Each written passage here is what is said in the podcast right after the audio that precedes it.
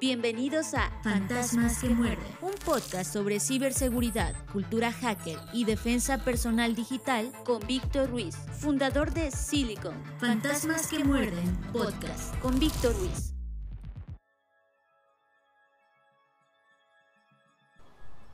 De pronto estás ahí frente a la pantalla navegando en The New Life, el nuevo y más avanzado metaverso en la actualidad.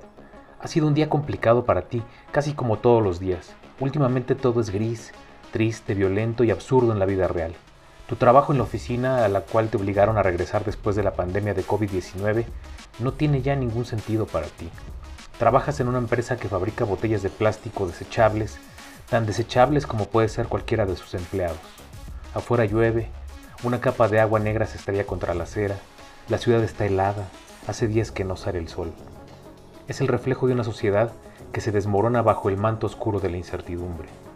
Pero ahora estás frente a la pantalla, estás muy cansado y después del trabajo has decidido regresar a casa y tomar un poco de tiempo para ti. Y ahí está The New Life, el nuevo metaverso, tan colorido, lleno de música, de magia, incluye conciertos de tus artistas favoritos y galerías que nunca habías visto. Con tu acceso puedes comprar New Coins, la moneda oficial, con la que incluso puedes adquirir terrenos virtuales. Y sí, piensas que es mucho más de lo que puedes y podrás conseguir en el mundo real. También puedes conocer a mucha gente interesante y, ¿por qué no? Quizá alguien con quien compartir todos los beneficios de este nuevo mundo. Te entusiasma entrar en The New Life. Estás cansado y no lees los términos y condiciones del sitio. Solo quieres entrar y cambiar de ambiente. Das clic y ya estás adentro. Has decidido llamarte Nick, sí, como nickname, pues consideras que tu nombre es poco atractivo para una red social de esta magnitud. Con tu quincena del mundo real has comprado una fuerte cantidad de New Coins y de inmediato adquieres un edificio con auditorio incorporado. Tiene palmeras, albercas, vista panorámica, gimnasio, tienda de aplicaciones y una sala de cine. No tardas en recibir solicitudes de amistad y las aceptas todas porque lo que quieres es ser famoso y hacer ese concierto que la pandemia te ha negado. Será el concierto de tu vida. Tú eres el DJ. Algunos contactos te ofrecen artículos virtuales como bocinas, equipos de audio, luces, banners, pirotecnia y los compras todos has logrado entablar una amistad con una chica llamada Sitsi. Ella es guapa, su avatar es hermoso y una pequeña abeja adorna su cabello. Y además, conoce a los avatares de Skrillex, de The Weeknd y Arctic Monkeys, entre otros. Comienzas a ganar puntos por la cantidad de avatares que están confirmando su asistencia a tu concierto. Ya son más de 3 millones y Red Bull y Nike quieren patrocinarte. Todo está listo para el concierto del año del cual eres protagonista y comparte el escenario contigo a Bob Beyond. Entre los avatares confirmados están el de Bono, Banksy y Elon Musk. Dejas todo preparado. Sabes que mañana será un gran día, así que por ahora cierras la sesión y te dispones a dormir. Al día siguiente, pese al frío y lo denso del ambiente, te levantas emocionado y te vas a trabajar. No importan las dos horas en metro que haces a la oficina. No importa el olor a basura. No importa que la gente no use cubrebocas. No importa que te hayan convocado a una junta de tres horas, ni que tu jefe esté enojado como siempre, porque todo el día te han estado llegando alertas de avatares confirmados, y ya son más de 10 millones. Hoy es el gran día, y eso, eso es lo único que importa. A las 6 en punto checas tu salida y corres hacia el metro para llegar a tu casa lo antes posible. La ocasión lo amerita y antes de ir a tu hogar pasas a comprar una botella de un buen vino. No todos los días eres Nick DJ, el rockstar, que hoy ofrece un concierto masivo que se transmitirá en una plataforma a nivel mundial. Llegas a tu casa, enciendes la computadora y no funciona. Bueno, sí funciona, pero al abrir la página de The New Life aparece un letrero curioso con una pequeña abeja que dice, tu sesión ha sido secuestrada. Si la quieres de vuelta, deposita en esta cuenta la siguiente cantidad de bitcoins. Reconoces la pequeña abeja del mensaje. Es igual a la del avatar de la hermosa Sitsi. Se te revuelve el estómago. Sientes asfixia. Tienes ganas de vomitar, de llorar. El mejor día de tu vida se ha ido al demonio y tratas de entender cómo sucedió esto. Lo único que apenas alcanzas a recordar es que no leíste los términos y condiciones de la plataforma y ahora no sabes a quién pedir ayuda. Y de pronto surge una sensación que querías evitar a toda costa. Una idea contra la cual has estado peleando todo este tiempo ese extraño sentimiento de que la vida virtual es igual a la vida real y de que todo puede ser igual de cruel y despiadado si no lo protegemos como se debe.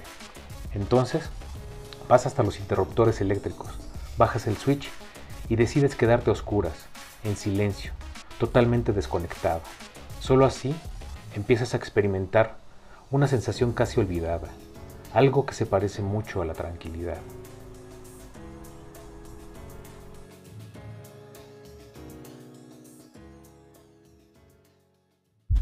Estás escuchando Fantasmas que muerden con Víctor Ruiz.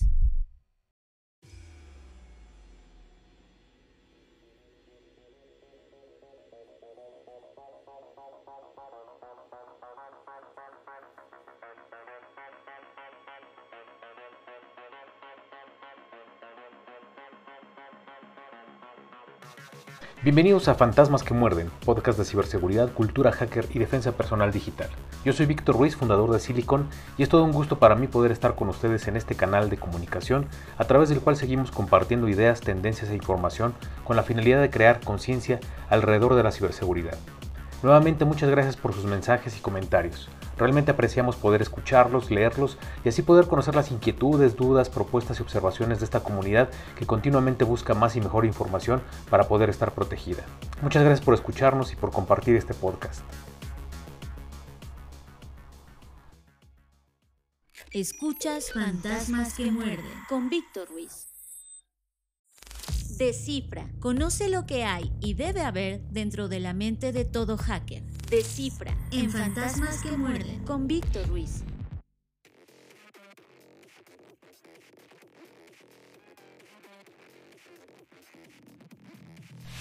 ¿Sabes si las apps de mensajería y videoconferencia te escuchan incluso cuando estás muteado?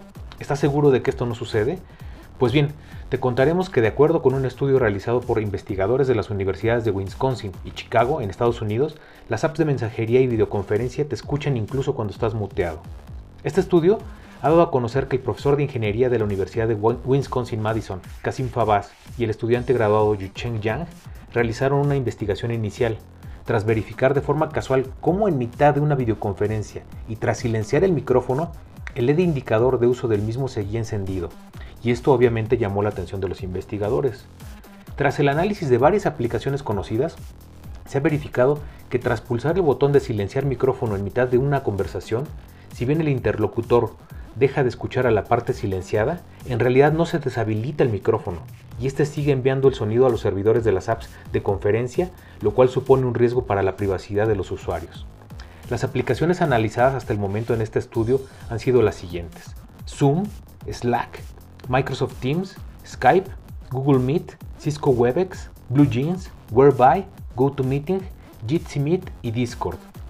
¿Cómo se han realizado las pruebas? Los investigadores han rastreado mediante análisis binario, en tiempo real, el audio transmitido desde las aplicaciones hasta el controlador de audio del sistema operativo usado en cada caso. Cabe señalar que se analizaron las distintas apps en sistemas Android, iOS, Linux, Windows y Mac OS y su, respectiva salida a la red. Posteriormente, han realizado el mismo proceso estando ya silenciado el micrófono en las distintas aplicaciones. Con esto, descubrieron que todas envían de forma ocasional datos de audio sin procesar cuando la función de silenciar el micrófono está activada. Incluso en una en concreto, Cisco Webex, no existe diferencia en el envío de sonido, esté o no activada la función de silenciar el micro, contraviniendo así su propia política de privacidad.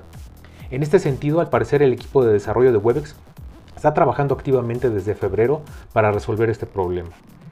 En el mismo estudio han conseguido identificar con un éxito de más del 80% lo que los usuarios estaban haciendo, escribir, cocinar, comer, oír música, etc., mediante el análisis de la información binaria enviada por las aplicaciones de videoconferencia, incluso estando silenciadas y a pesar de que las mismas transmiten la información cifrada. No debemos olvidar que estas aplicaciones son usadas por todo tipo de personas, incluyendo altos ejecutivos, líderes políticos o miembros de cuerpos de seguridad, por lo que puede suponer un alto riesgo de seguridad en caso de posibles filtraciones que se pudieran realizar. Como usuario, ¿qué te gustaría que las empresas fabricantes de estas aplicaciones incluyeran dentro de sus soluciones? ¿Crees que debería haber alguna regulación para protegernos como usuarios ante una posible vulneración de nuestra privacidad? Esperamos tus comentarios en nuestras redes sociales. Esto es Fantasmas que muerden con Víctor Ruiz. Hackerpedia, lo que necesitas saber acerca del mundo del hacking. Hackerpedia en Fantasmas que muerden con Víctor Ruiz. Es probable que hayas escuchado el nombre del spyware Pegasus varias veces recientemente, especialmente relacionado con el supuesto espionaje a varios miembros de diferentes gobiernos, personalidades, activistas y periodistas. A raíz de las publicaciones realizadas por la organización The Citizen Lab, el uso de este potente spyware ha vuelto a aparecer en los medios de comunicación y ha provocado nuevas interrogantes. Sin embargo, no es la primera vez que oímos hablar de esta amenaza puesto que en 2016 salió a la luz su utilización por parte de gobiernos en varias zonas del mundo para espiar a todo tipo de personas consideradas como relevantes. Es más, desde entonces, este tipo de incidentes se ha repetido en varias ocasiones, e incluso los ciberdelincuentes han aprovechado el temor de las personas a ser espiadas para lanzar campañas de extorsión. A pesar del impacto que ha tenido la utilización de este spyware, debemos recordar que la mayoría de los usuarios no son el objetivo de este tipo de sistemas por una sencilla razón. El desarrollo y utilización de este tipo de spyware suele implicar el uso de vulnerabilidades aún sin parchear y que tienen un alto valor. Por ese motivo, no se utilizan de manera indiscriminada contra la población en general, puesto que esto significaría una mayor probabilidad de que fuesen detectadas y que los agujeros de seguridad empleados se solucionaran antes de lo esperado. Sin embargo, los usuarios comunes deben hacer frente a otro tipo de amenazas similares, menos sofisticadas que Pegasus, pero igualmente peligrosas y que pueden comprometer sus dispositivos a tal nivel que todo lo que hagan, compartan o almacenen en ellos pueda estar al, al alcance de los ciberdelincuentes. Y es posible estos incidentes de espionaje publicados recientemente hayan despertado la curiosidad y el interés de algunos usuarios por saber si ellos también han podido ser víctimas de un ataque de este tipo. La buena noticia para la mayoría de nosotros es que es bastante improbable que seamos víctimas de un spyware como Pegasus. La mala noticia es que hay muchas otras amenazas dirigidas a nuestros dispositivos con capacidades similares. Si repasamos el volumen de amenazas dirigidas a dispositivos móviles durante los últimos años, vemos cómo estas se han incrementado notablemente, especialmente desde el inicio de la pandemia. Entre estas amenazas encontramos varias destinadas al robo de información, principalmente relacionada con temas financieros, como credenciales de acceso a la banca online, sistemas de pago o carteras de criptomonedas, sin olvidar aquellas que también roban credenciales de acceso a redes sociales y cuentas de correo electrónico. No obstante, no debemos olvidar que también existen amenazas que se venden como supuestas herramientas de monitorización y que realmente son capaces de hacer casi lo mismo que un spyware avanzado como Pegasus. Pero, a diferencia de Pegasus, que puede instalarse en el dispositivo sin requerir una interacción por parte de la víctima, estas herramientas suelen requerir una instalación manual, que puede realizarse bien accediendo físicamente al dispositivo o engañando a la víctima para que lo instale manualmente. Hay incluso personas que instalan este tipo de software espía a sus parejas o hijos con la intención de controlar con quién se relacionan, qué tipos de webs visitan o qué aplicaciones utilizan. Estas amenazas reciben el nombre, de stalkerware y suponen una grave invasión a la privacidad que podría incluso considerarse como delito. Aunque es muy difícil protegerse de malware que suele aprovecharse de vulnerabilidades sin corregir como Pegasus, el hecho de que esté tan dirigido a personalidades relevantes hace que la gran mayoría de nosotros no tengamos que preocuparnos por ser una posible víctima. De lo que sí tenemos que protegernos es de las múltiples amenazas que todos los días intentan comprometer la seguridad de nuestros dispositivos aprovechando todo tipo de estrategias. Mantener nuestro sistema actualizado, desconfiar de enlaces y archivos adjuntos no solicitados, evitar descargar aplicaciones desde tiendas no oficiales, usar medidas de protección para acceder a nuestras cuentas online como el doble factor de autenticación, cifrar información que consideremos como confidencial o contar con una solución de seguridad que nos ayude a detectar y eliminar posibles amenazas, son solo algunos de los consejos básicos que todos los usuarios deberíamos adoptar para protegernos del software espía y del malware en general. ¿Cómo crees que podríamos mejorar nuestra seguridad como usuarios de dispositivos móviles? ¿Cuáles son las recomendaciones que harías para que esto dejara de ocurrir? Te agradecemos mucho que nos compartas tus comentarios en nuestras redes sociales.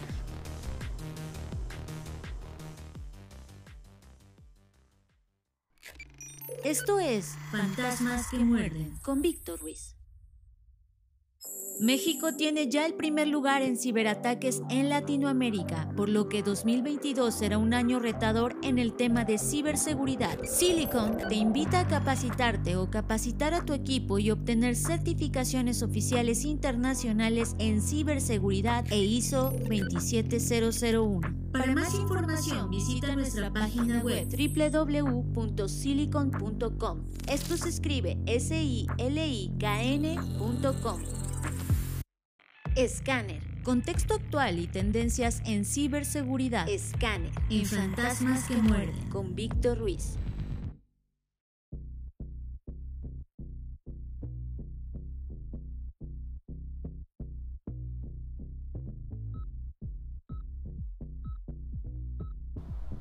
A pesar de la reciente filtración de las comunicaciones internas y el código del grupo cibercriminal de ransomware Conti, esta pandilla parece haber continuado sus operaciones sin ningún contratiempo, y esto se debe principalmente a la innovación constante que presentan. El 27 de febrero de este año, un investigador de seguridad ucraniano comenzó a filtrar los registros de chat y el código fuente generado por el equipo de aproximadamente 100 personas que conforman la operación de Conti. Las filtraciones han brindado a los investigadores de seguridad nuevos conocimientos sobre cómo funciona el grupo de origen ruso, además de revelar la identidad de víctimas previamente desconocidas que pagaron un rescate en silencio, tal vez para evitar la exposición pública. No obstante, Conti ha seguido logrando objetivos, publicando en su sitio de fuga de datos nuevas víctimas. Este sitio enumeró un promedio de 43 víctimas por mes en 2021, alcanzando un máximo de 95 en noviembre. Pero las actividades del grupo parecen haberse reanudado en febrero y ha seguido publicando nuevas víctimas a pesar de la filtración de su información. A pesar de estas revelaciones públicas, la cantidad de víctimas de Conti publicadas en marzo se incrementó, lo cual muestra que Conti aumentó el ritmo de sus operaciones sin interrupciones. Sin embargo, tales hallazgos arrojan nuevos datos. Por ejemplo, no está claro cuántas víctimas pudo haber acumulado Conti que no se agregaron al sitio de fuga de datos. Al igual que muchos otros grupos que manejan ransomware, Conti practica la doble extorsión, lo que significa que a menudo roba datos de una víctima antes de cifrar sus sistemas y luego exige un rescate no solo por una clave de descifrado, sino también por la promesa de que no filtrarán públicamente o venderán los datos robados a otros. Las víctimas que no cumplen rápidamente con la demanda de rescate de Conti a menudo son expuestas en su sitio dedicado a la fuga de datos, en un intento de avergonzarlas para que decidan pagar. Los delincuentes además filtran los datos robados en un intento de convertirlos en un ejemplo para futuras víctimas. Las filtraciones de los datos de Conti muestran al mundo cómo opera una banda de ransomware multimillonaria respaldada por un gobierno. De alguna manera es casi como un negocio normal que paga salarios, obtiene licencias de software, tiene servicio al cliente y forma alianzas estratégicas. Independientemente de sus vínculos con el gobierno ruso, las operaciones exitosas de ransomware presentan innovaciones constantes y Conti no ha sido la excepción. En julio del 2021, para ayudar a monetizar mejor los ataques, Conti lanzó una nueva división diseñada únicamente para procesar, investigar y armar archivos robados, con el fin de aplicar la máxima presión contra sus víctimas. Además, Conti desarrolló métodos nuevos y más sofisticados para robar y filtrar datos, así como nuevas herramientas para ocultar de manera simple y mejor la exfiltración de información. De igual forma, en 2021, Conti perfeccionó aún más su enfoque al lanzar un subgrupo especial llamado Karakurt, que no se centró en el cifrado de la información, sino en la monetización de la extorsión de datos. Karakurt ha sido apoyado por Conti y ha recibido listas para extorsionar a víctimas cuyos sistemas han sido infectados con el malware Bazaar Loader, que instala a su vez el malware Bazaar Backdoor para obtener acceso remoto, lo que permite a Karakurt exfiltrar datos y extorsionar a las víctimas. A diferencia de otros grupos de ransomware, Karakurt tenía el enfoque de moverse rápidamente a través de su lista de objetivos, evitando la solicitud de rescates insignificantes de pequeñas empresas y enfocando su esfuerzo en los objetivos más atractivos y rentables. Estos movimientos rápidos sugieren que Karakurt tiene acceso a la red e información de inteligencia incluso antes de dar a conocer que las víctimas han sido vulneradas. Como se puede observar, el lanzamiento del grupo Karakurt dentro de Conti es una muestra de que los dirigentes de la operación continúan buscando, probando y evaluando nuevas formas innovadoras de obtener ganancias ilícitas y no siempre a través de infecciones de ransomware. ¿Qué lecciones podemos tomar de esta forma de innovación criminal?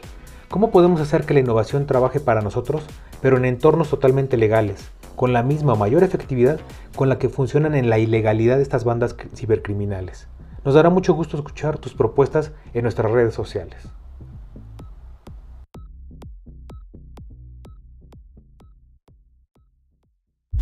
Estás escuchando Fantasmas que muerden con Víctor Ruiz.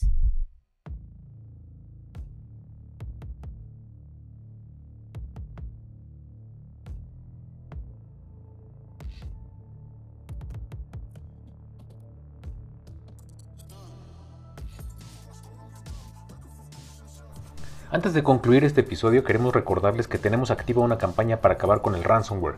Se llama Fight y cuenta con dos áreas, preparación y prevención para evitar ser víctima del ransomware y remediación y recuperación en caso de que tu organización ya haya sufrido un ciberataque. Fight cuenta con capacitación, asesoría, implementación de políticas y el laboratorio más avanzado en América Latina de descifrado de datos por ataque de ransomware. Para mayor información visita nuestro sitio web www.silicon.com, s i l i k n.com. Y bueno, también antes de finalizar esta edición les pedimos que nos envíen sus comentarios a nuestras diferentes redes sociales y que nos hagan saber qué temas les gustaría escuchar en este podcast. Porque recuerden que este es un canal abierto para que toda la comunidad participe y genere valor. Los esperamos en la siguiente edición de Fantasmas que Muerden. Yo soy Víctor Ruiz y me pueden encontrar en Twitter, Facebook, LinkedIn, YouTube, Medium, Spotify, Telegram, Apple Podcast, Amazon Music y Google Podcast como Silicon, S-I-L-I-K-N. Muchas gracias por acompañarnos. Permanezcan ciberseguros. Esto fue Fantasmas que muerden. un podcast presentado por la startup de ciberseguridad Silicon Fantasmas que muerden. con Víctor Ruiz.